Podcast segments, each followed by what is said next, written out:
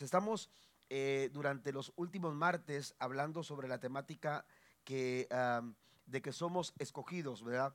Escogidos de Dios.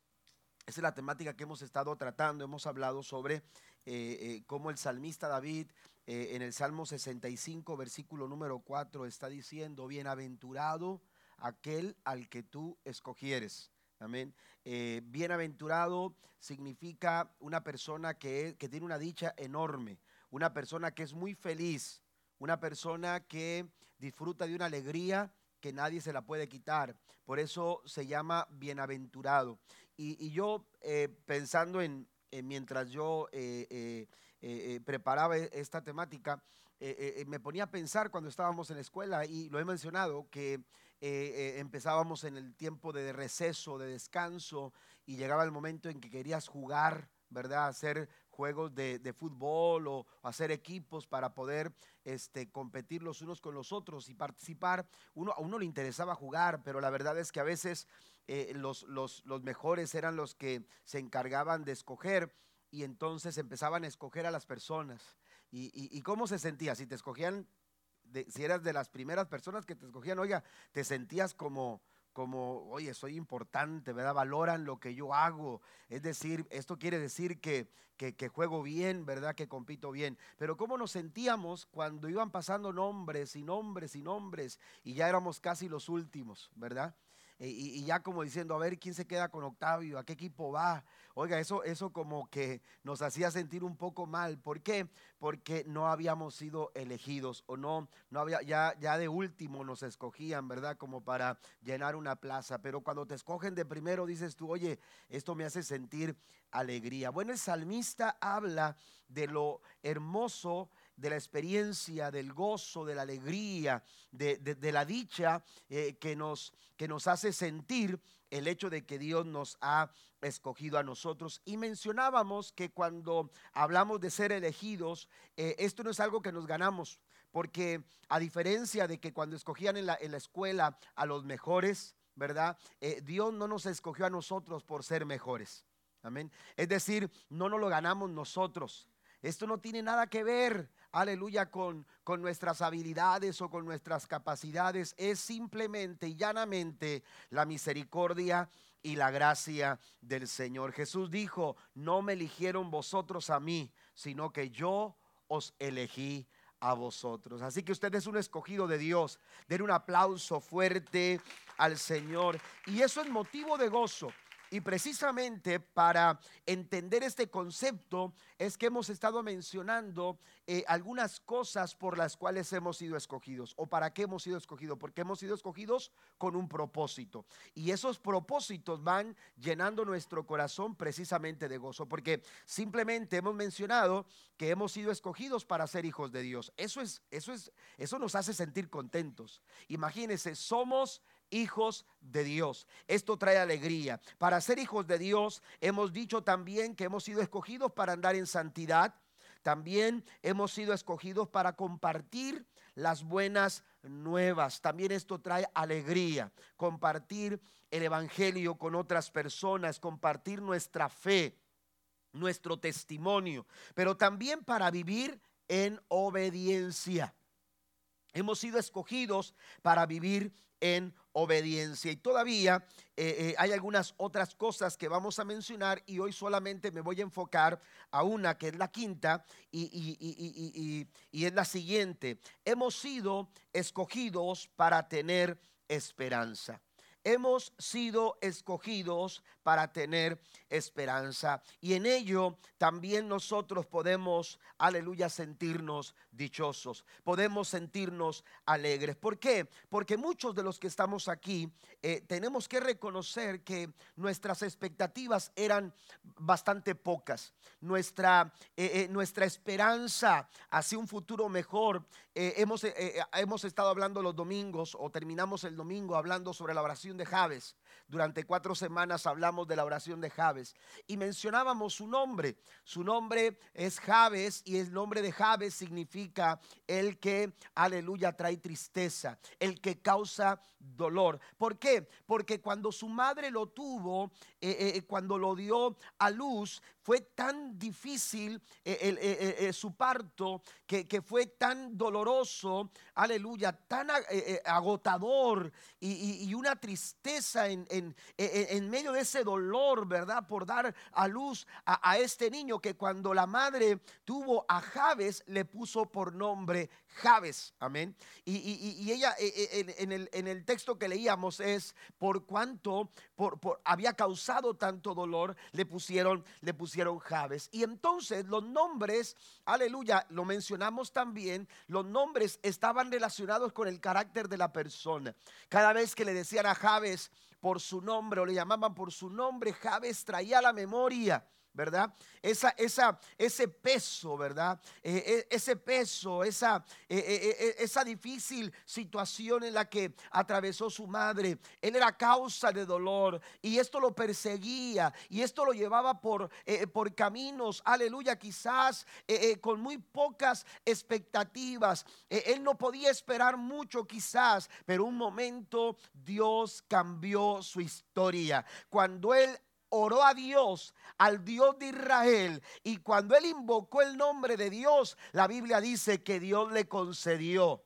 Al que no tenía esperanza, el Señor le dio esperanza. Y dice la Biblia que invocó el nombre de Dios y Dios le concedió lo que pidió. Nosotros no teníamos esperanza. Vivíamos sin Dios, sin fe, sin salvación, sin esperanza. Pero un día Jesús llegó a nuestra vida y nos eligió. Un día el Señor te escogió y el Señor te escogió para que tú puedas caminar con esperanza, para que tú puedas transitar en este mundo tan lleno de desesperanzas, tan lleno de desilusiones, tan lleno de circunstancias y presiones que buscan minar nuestras expectativas para un mejor mañana. Aleluya, un día el Señor llegó a nuestras vidas y nos dio esperanza. Nos eligió para que camináramos con esperanza. Y los matrimonios que parecía que todo estaba perdido y que no había un mañana para ellos, Jesús llegó a sus vidas, los eligió y les dio esperanza. ¿Cuántos alaban a Dios por ello? Den un aplauso fuerte al Señor, porque Dios es el Dios que nos da esperanza. Aleluya, los que se saben escogidos de Dios nunca pierden la esperanza. De pronto se escucha, aleluya, en el mundo que lo último que se pierde la esperanza cuando estás en Dios, nunca perderás la esperanza. Nunca perderemos la esperanza. Los que nos sabemos escogidos de Dios, nunca perderemos la esperanza porque a esperanza nosotros hemos sido llamados. El Señor nos llamó, el Señor nos escogió, aleluya, para tener esperanza. Mire lo que dice Hebreos capítulo 10, versículo 23. La nueva traducción viviente lee, mantengámonos firmes sin titubear. Fíjese bien, sin titubear. ¿ah? Eh, caminen con firmeza, no lo duden.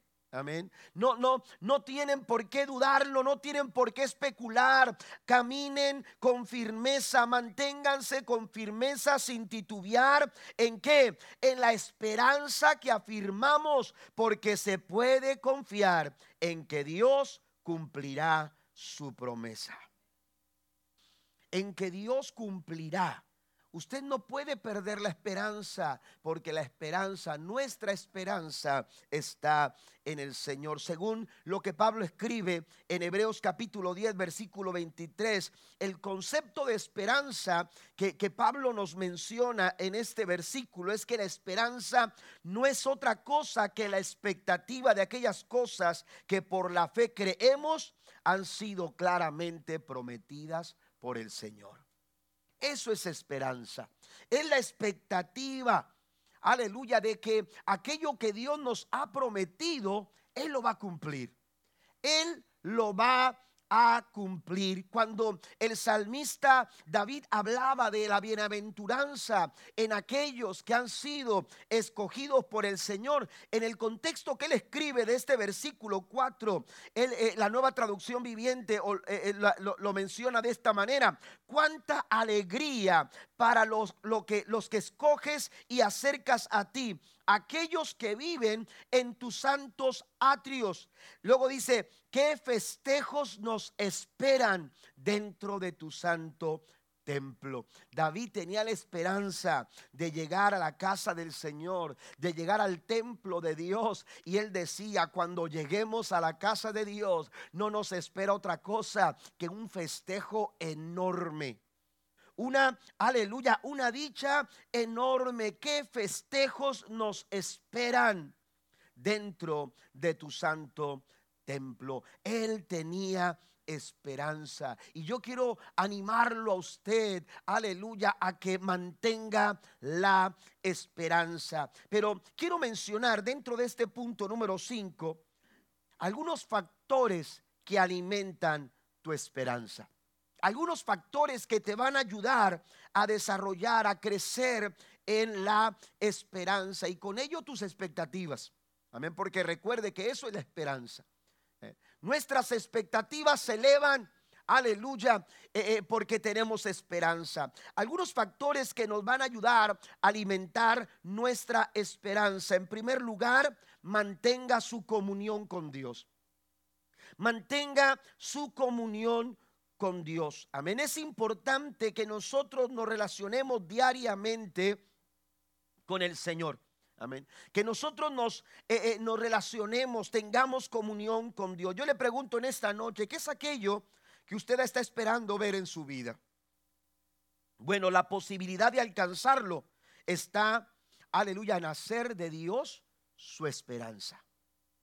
Las posibilidades aumentan Nuestras expectativas se elevan cuando nosotros hacemos de Dios nuestra esperanza. Y esto exige que nosotros mantengamos nuestra comunión con el Señor que nosotros estemos diariamente relacionarnos relacionados con el Señor. La esperanza de todo cristiano, de todo creyente siempre está basada en Dios y en sus promesas. Mire lo que dice Romanos capítulo 1 versículo 13, la nueva versión internacional dice que Dios quien da esperanza, los llene de toda alegría y paz a ustedes que tienen fe en Él. Así tendrán, dice, tanta esperanza que llegará a otros por el poder del Espíritu Santo. Es Dios quien nos da esperanza. Así que si usted quiere caminar en esperanza, si usted quiere mantener sin titubear, aleluya, afirmando la esperanza en su corazón, usted necesita diariamente, aleluya, relacionarse con Dios, mantener una comunión con el Señor. ¿Por qué? Porque sencillamente Dios es nuestra fuente para nuestra esperanza, porque Él es el Dios de la esperanza. Él es la fuente para nuestra esperanza, para una esperanza eterna, para una esperanza firme, para una esperanza, aleluya, que no titubea y que nunca termina. Así lo afirma también Pablo en su primera carta a Timoteo capítulo 1, versículo 1. Pablo, apóstol de Jesucristo, por mandato de Dios, nuestro Salvador y del Señor Jesucristo,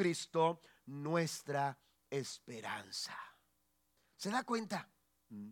Así que no podemos nosotros pretender tener esperanza y con ello elevar nuestras expectativas si no estamos relacionándonos con Él si no estamos caminando en una comunión, si no estamos profundizando en nuestra comunión con el Señor. A veces queremos, aleluya, que nuestras expectativas sean alcanzadas, aleluya, pero no estamos considerando, aleluya, eh, quién va con nosotros, quién nos acompaña, quién va contigo a tu trabajo, quién va contigo a tu escuela, quién está contigo en casa. ¿Quién te acompaña en esos momentos difíciles cuando tienes que ir a, aleluya, a, estudios eh, eh, eh, médicos? Aleluya, porque el doctor de pronto tiene algunas inquietudes y dice, tenemos que hacerle un estudio, aleluya, para estar seguros y descartar cualquier otra cosa. ¿Quién te acompaña en esos exámenes? ¿Quién está contigo en esos momentos de adversidad? Cuando lloras, cuando te afliges, cuando hay dolor en tu corazón, cuando tu corazón se ha quebrantado. ¿Quién que quién está a tu lado? Bueno, quien esté a tu lado, aleluya, va va a ayudarte a desarrollar esperanza, pero si si realmente tú tú quieres tener expectativa y esperanza, tú necesitas hacer de Jesús, aleluya, tu esperanza. Dar un aplauso fuerte al Señor. Dice Pablo, Jesucristo nuestra esperanza. El segundo factor que nos va a ayudar a alimentar nuestra esperanza, iglesia, es celebrar nuestros logros cada día. Hay que aprender a celebrar eh, eh, nuestros logros y eso también nos motiva. Fíjese, nosotros estuvimos, eh, cuando recién comenzábamos la iglesia, fuimos a un evento de plantación, de plantadores de iglesias y, eh, se llaman bootcamp, ¿verdad? Para, para entrenar a los plantadores de iglesias, ¿no? Estamos plantando la iglesia aquí en Edinburgh, Comunidad Cristiana Manuel, y este, y fuimos a ese entrenamiento y uno de los de las dinámicas que, que, nos pusieron a hacer eh, eh, consistía en, en, en hacer equipos de dos personas y una persona tenía una cubeta, tenía una cubeta y tenía que estar parado aquí con la cubeta, con un, era como de cinco galones, y, este, y tenía que estar parado sin moverse, sin mover los brazos, ¿verdad? Simplemente mantener sujetando la, cubeta. Y su compañero estaba a cierta distancia, con sus ojos vendados y con una bolsa de pelotas como del tamaño de una pelota de béisbol. Y, y, la dinámica consistía en que tenían que conectar el uno del otro simplemente con, eh, con, decirle a la izquierda, a la derecha, eh, eh, más fuerte, menos fuerte. ¿verdad? Y entonces la persona que tenía los ojos vendados no miraba dónde estaba su, compañero, pero sí lo escuchaba.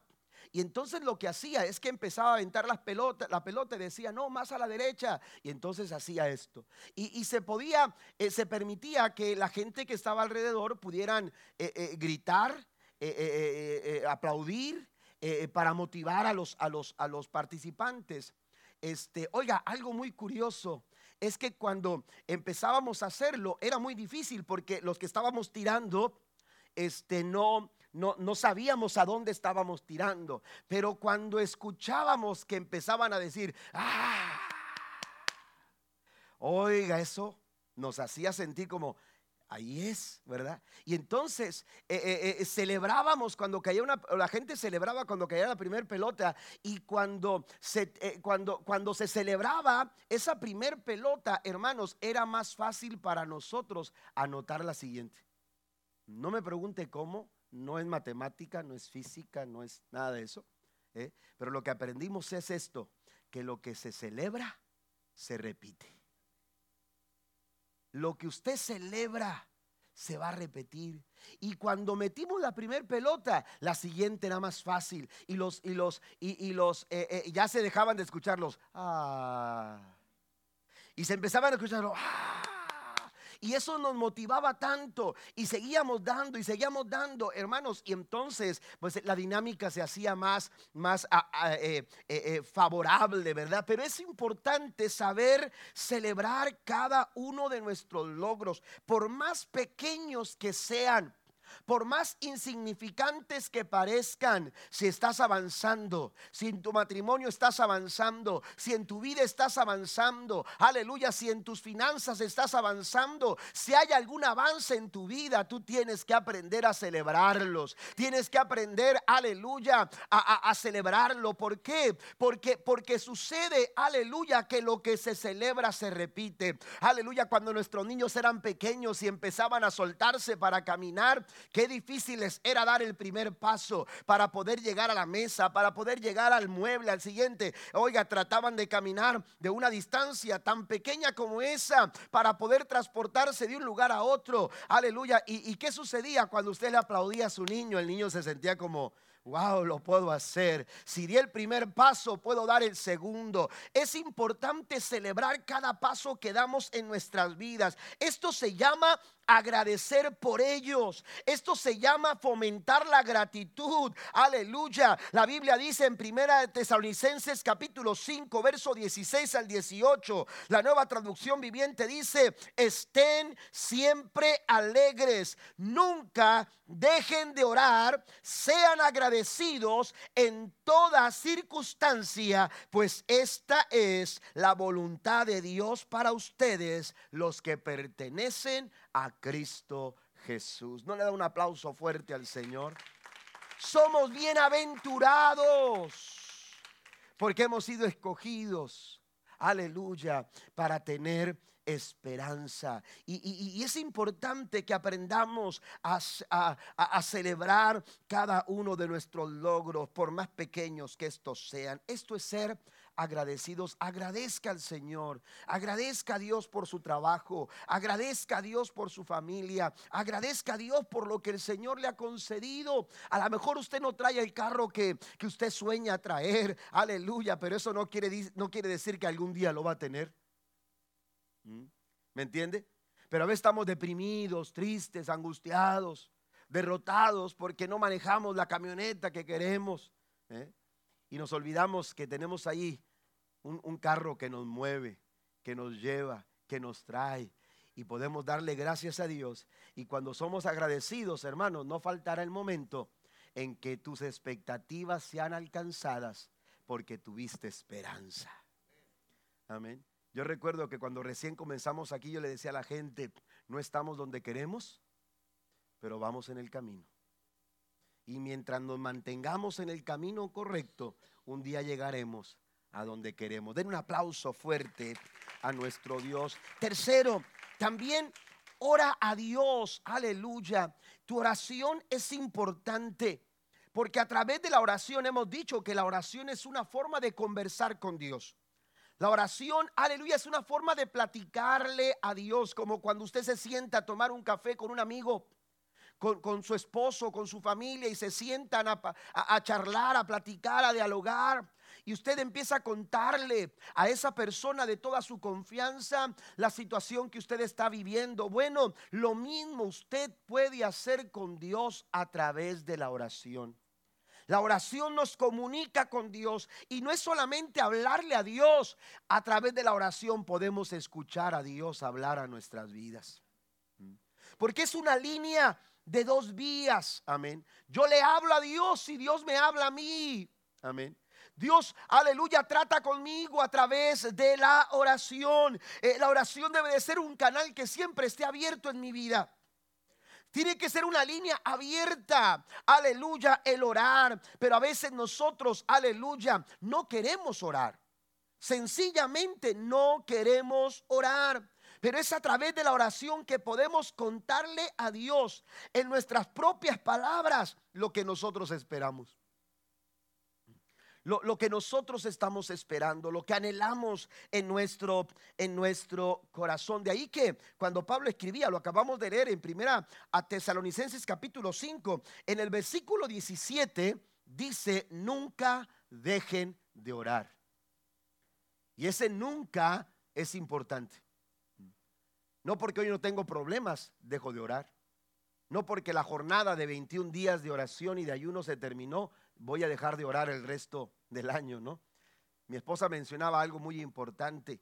Aunque estamos terminando el día 21, amén, esto no quiere decir que terminamos, se termina la jornada, pero comienza una nueva etapa en nuestras vidas donde tenemos que seguir orando y buscando el rostro del Señor.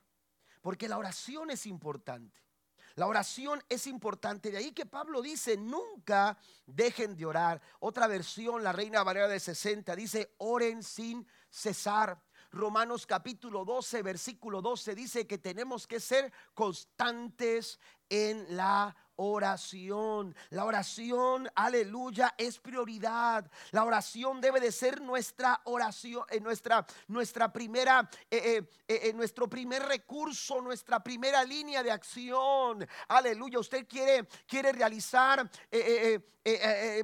tiene planes y quiere alcanzarlos y usted está empezando a, a planificar cuál va a ser el camino para llegar a donde usted quiere, a los planes, conseguir el éxito en los planes que usted está trazando y usted está planificando, tiene que poner ahí orar. Eh, tiene que poner orar. Tenemos que orar al Señor, decía el proverbista, pon en las manos del Señor todos tus planes.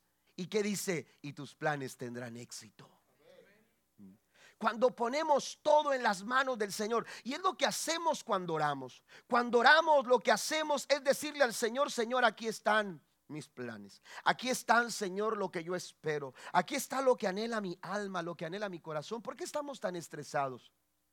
¿Por qué el estrés? ¿Por qué, ¿Por qué la depresión? ¿Por qué la ansiedad, hermanos, está tomando niveles exorbitantes en nuestra sociedad?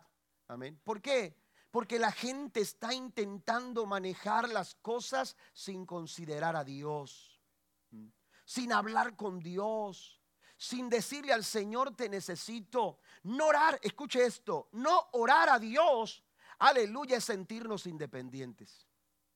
Es como decirle al Señor, Señor, no te necesito. Yo puedo, Amén. Yo, yo, yo, yo, lo, yo lo puedo hacer, tengo habilidad, tengo capacidad. El no orar es como sentirnos independientes y decirle al Señor, Señor, tú no tienes por qué aparecer en este asunto en mi vida porque yo estoy a cargo. Y, y precisamente por eso hay tanto estrés. ¿Por qué? Porque no somos Dios. Somos tan vulnerables. Amén. Somos tan frágiles.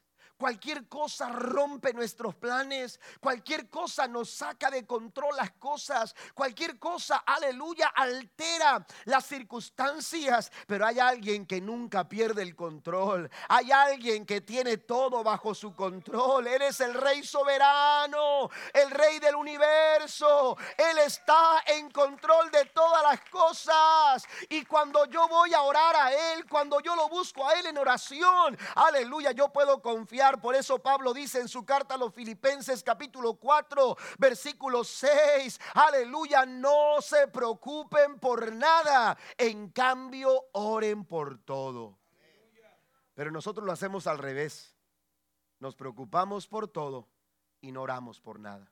Alguien dijo, amén, si no oras, tienes mucho de qué preocuparte. Pero si oras, no tendrás nada de qué preocuparte. ¿Alguien lo cree esta noche? Denle un aplauso fuerte al Señor.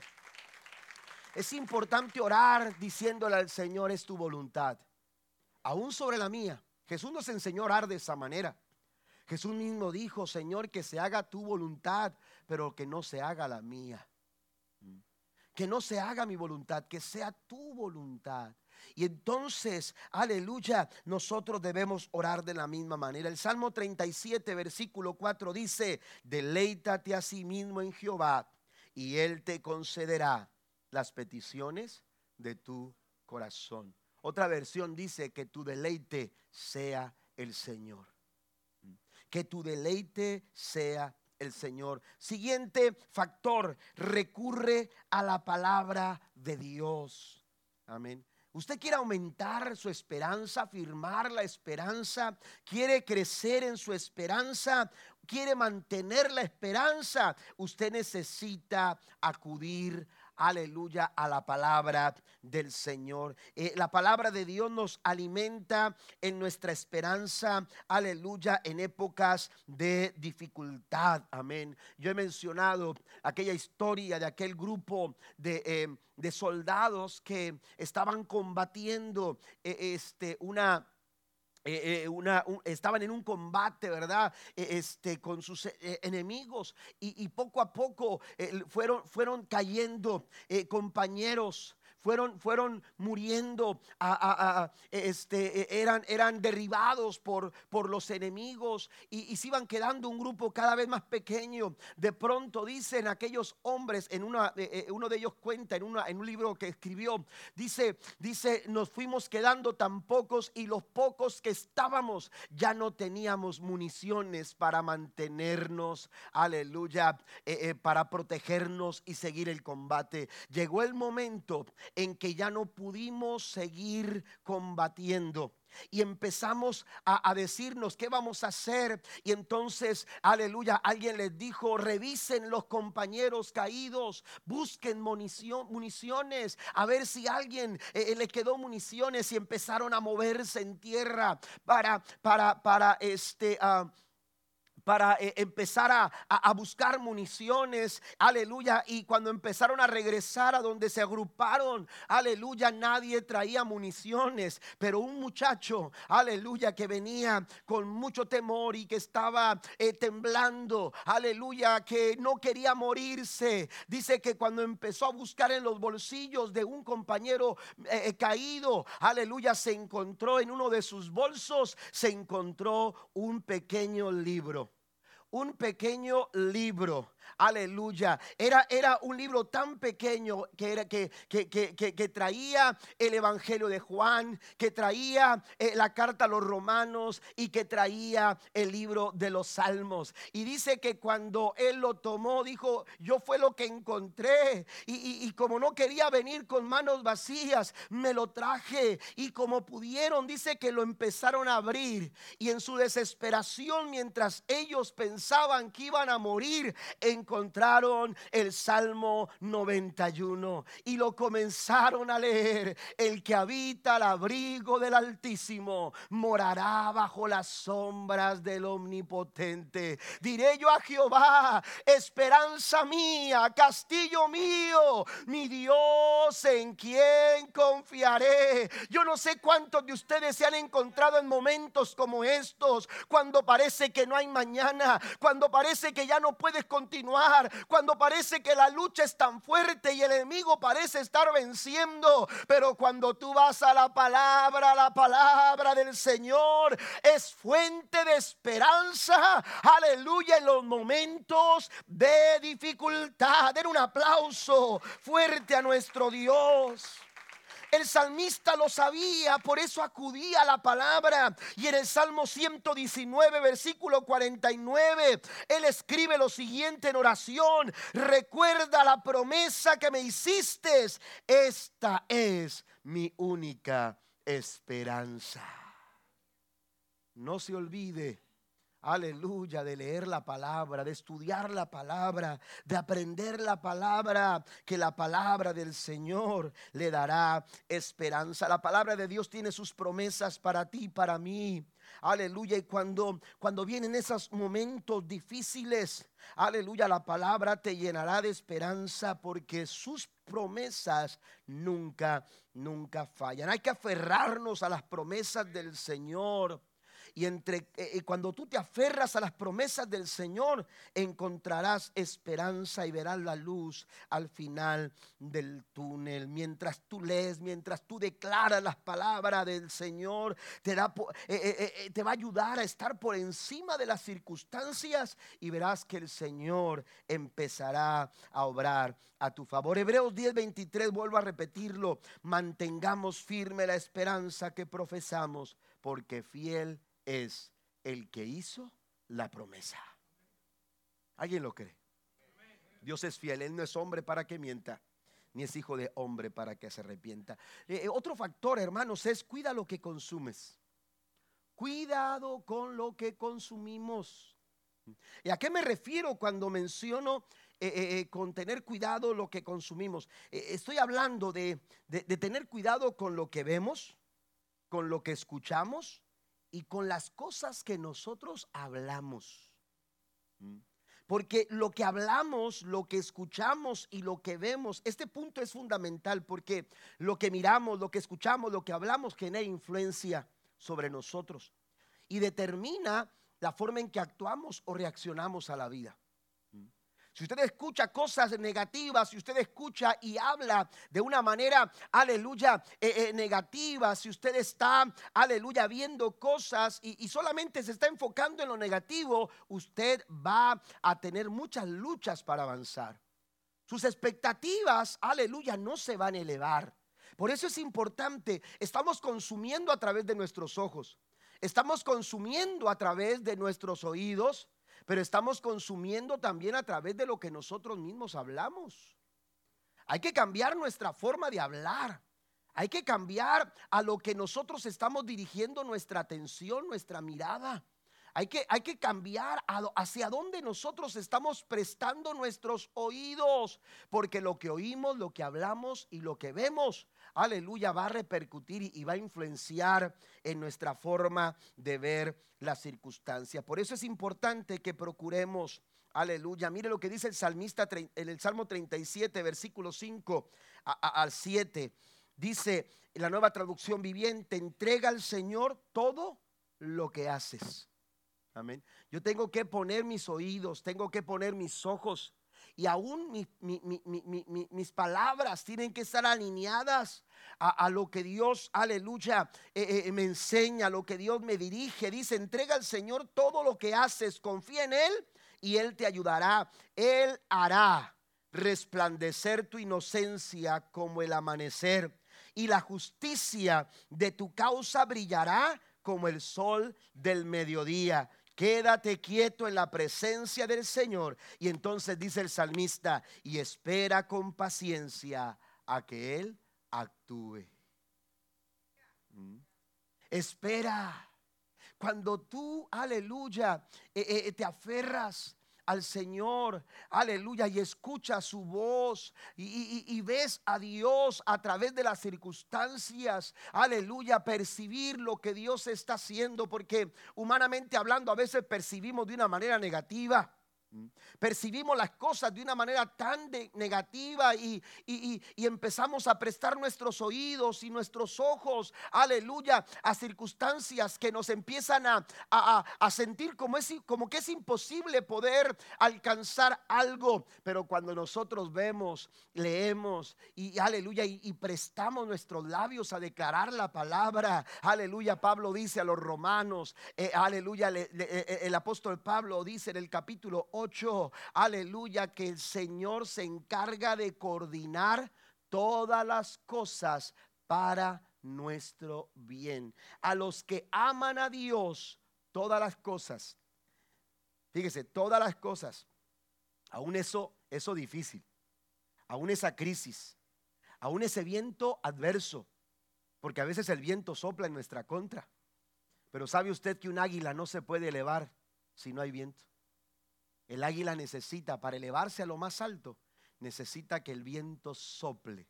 Aleluya, porque ese viento que te desafía es el mismo viento que te puede elevar tan alto como vuelan las águilas. Den un aplauso fuerte a nuestro Dios.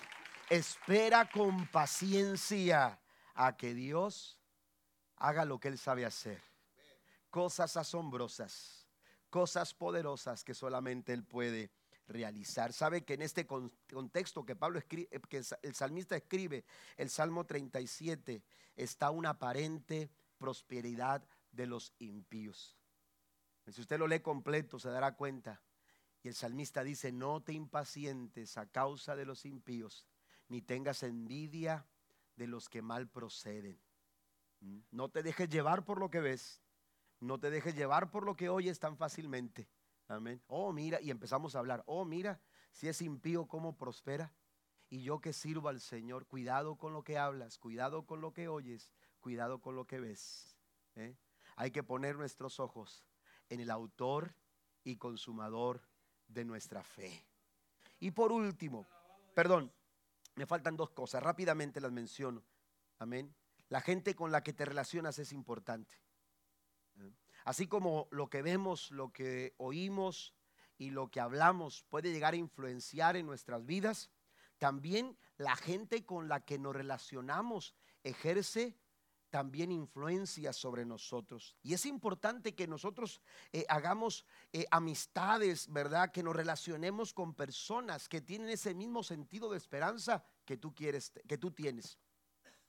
Relaciónate con personas, con amigos, aleluya, eh, que, que tienen ese mismo sentir de esperanza. De ahí que las seleccionar nuestras amistades es importante seleccionar con la gente, aleluya, con la que nos acompañamos en el camino. Amén, este es importante. ¿Se acuerda cuando David iba a enfrentar a Goliat? ¿Mm? ¿Me entiende? Eh, todos empezaron a hablar, todos quisieron de alguna manera influenciar en David. No vas a poder, eres débil, eres un niño inexperto. Su hermano le dijo, eres soberbio, ¿verdad? Has dejado las pocas ovejas de nuestro padre allá solas eres un descuidado y responsable. Oiga, cualquiera se hubiera desanimado. Cualquiera hubiera dicho, ah, sí, cierto, ya no puedo, les quedé mal, vámonos. ¿eh? Pero él tenía una expectativa. Aleluya, que ya no tengan temor. Porque ¿quién es este filisteo incircunciso que se atreve a desafiar los escuadrones del Dios viviente? Su esperanza estaba muy alta. Aleluya. Y, Saúl, aleluya, le dijo, muchacho, tienes que pensarlo bien porque, porque este hombre es guerrero desde su juventud. Ya lo viste, es el tamaño de, hombre que es. Es un gladiador de primera clase. Eh, eh, oiga, pero David tenía su confianza puesta en el Señor. ¿Quién te acompaña? ¿Con quién? ¿Qué gente es la que te rodea? Mire, rápidamente voy a leer estos pasajes. Proverbio 22, verso 24 al 25 dice, no te hagas amigo de la gente irritable, ni te juntes con los que pierden los estribos con facilidad. ¿Por qué? Sencillamente porque aprenderás a ser como ellos y pondrás en peligro tu alma. Si usted se, se junta con personas, aleluya, que no están alimentando la esperanza, tampoco su propia esperanza, tampoco alimentarán la suya y usted va a aprender a ser como ellos. ¿Por qué? Aleluya, porque porque de alguna manera, aleluya, nos nos estamos contagiando. Así como la alegría se contagia, también se contagian algunas otras cosas. También se contagia el fracasismo, también se, eh, se, contagia, aleluya, la negatividad, también se contagian muchas otras cosas. Por eso dice, no te hagas amigo de gentes como ellos. Fíjate bien con quién te relacionas porque vas a aprender a ser como ellos. Proverbios 12:26 dice, los justos dan buenos consejos a sus amigos, los perversos los llevan por mal camino. Proverbios 13:20 dice, camina con sabios y te harás sabio, júntate con necios y te meterás en muchas dificultades. Y por último, Hebreos 10:24, y ese que quiero que usted tenga presente en su corazón. La traducción lenguaje actual dice, tratemos de ayudarnos unos a otros y de amarnos, de, amarnos y hacer lo bueno. En ese trato, en ese trato que tenemos los unos con los otros, usted puede animar el corazón de alguien más. Usted puede motivar a aquellos que están a punto de tirar la toalla, como decimos. Aleluya, aquellos que están a punto de renunciar. Aquellos que están a punto de darse por vencidos, aleluya, pueden ser motivados, pueden ser animados, pueden ser exhortados, pueden ser estimulados, aleluya, mantener la fe y la esperanza afirmada en el Señor. ¿Cuántos alaban a Dios por ello? Por eso es importante, aleluya, estar en la casa del Señor. Por eso el salmista decía, yo me alegré con los que me decían, a la casa de Jehová iremos. ¿Por qué? Porque seremos saciados, así como lo dice el Salmo 65, seremos saciados del bien de tu casa. Den un aplauso al Señor en esta hora. Y por último, el último factor que alimenta nuestra esperanza es ser perseverantes. Es perseverar. Amén. Es seguir adelante. Es no darte por vencido. Segunda Corintios capítulo 4 verso 16. Pasen los músicos por favor. La Biblia nos dice, por tanto, no desfallecemos. Antes bien, aunque nuestro hombre exterior va decayendo, sin embargo, nuestro hombre interior se renueva día a día. No perdemos la esperanza. No perdemos la esperanza, nos mantenemos. Amén. Pero un punto clave para mantener la esperanza, para alimentar la esperanza, es perseverar. No renunciar. Amén. No darse por vencido. No le des la espalda a tu enemigo. Míralo de frente. Amén. Póngase de pie conmigo, por favor. No le des la espalda a tu enemigo. Míralo de frente. Amén. David nunca le dio la espalda a Goliat. Es lo que todos esperaban el momento en que David tirara el morral, tirara, tirara, aleluya, eh, eh, las piedras, tirara eh, esa onda, esa especie de resortera, ¿verdad? Que traía, aleluya, como pastor de ovejas. cualquiera estaban esperando que David saliera corriendo. Sin embargo, dice que cuando Goliat empezó a proferirle voces en su contra, mientras Goliat hablaba, David corrió a la línea de batalla. No voy a, no voy a renunciar. No, no, no. Amén. No voy a renunciar, voy a seguir adelante. El enemigo espera que le dé la espalda, pero voy a seguir porque mi esperanza está firme y puesta. Aleluya. En el Dios que todo lo puede. Quizás para mí es difícil esta carga, quizás para mí es difícil este dolor, para, para mí es difícil esta prueba, para mí es difícil esta lucha. Pero recuerda, tú no estás solo. Dios está contigo. Y Él es el Dios de esperanza. Permítame compartirle un último texto. Amén. Antes mencionarle lo siguiente. Nuestra esperanza no consiste en nuestra impotencia o nuestra capacidad que tengamos, sino en la potencia que tiene Dios. De ahí que el, el profeta Isaías dice en el capítulo 40, verso 31, los muchachos se fatigan y se cansan, los jóvenes flaquean y caen, pero los que esperan en Jehová, dice que tendrán nuevas fuerzas. Hoy hay fuerzas nuevas para ti tendrán nuevas fuerzas, levantarán las alas, dice que como las águilas, correrán y no se cansarán, caminarán, dice, y no se fatigarán. Todo aquel que espera en el Señor, el Señor dice, te voy a renovar tus fuerzas. Y no solamente eso, te vas a elevar tan alto por encima de tus dificultades, por encima de tu dolor, por encima de tu prueba, por encima de la adversidad, vas a levantar las alas y vas a surcar los aires. El Señor quiere que afirmemos nuestra esperanza en Él.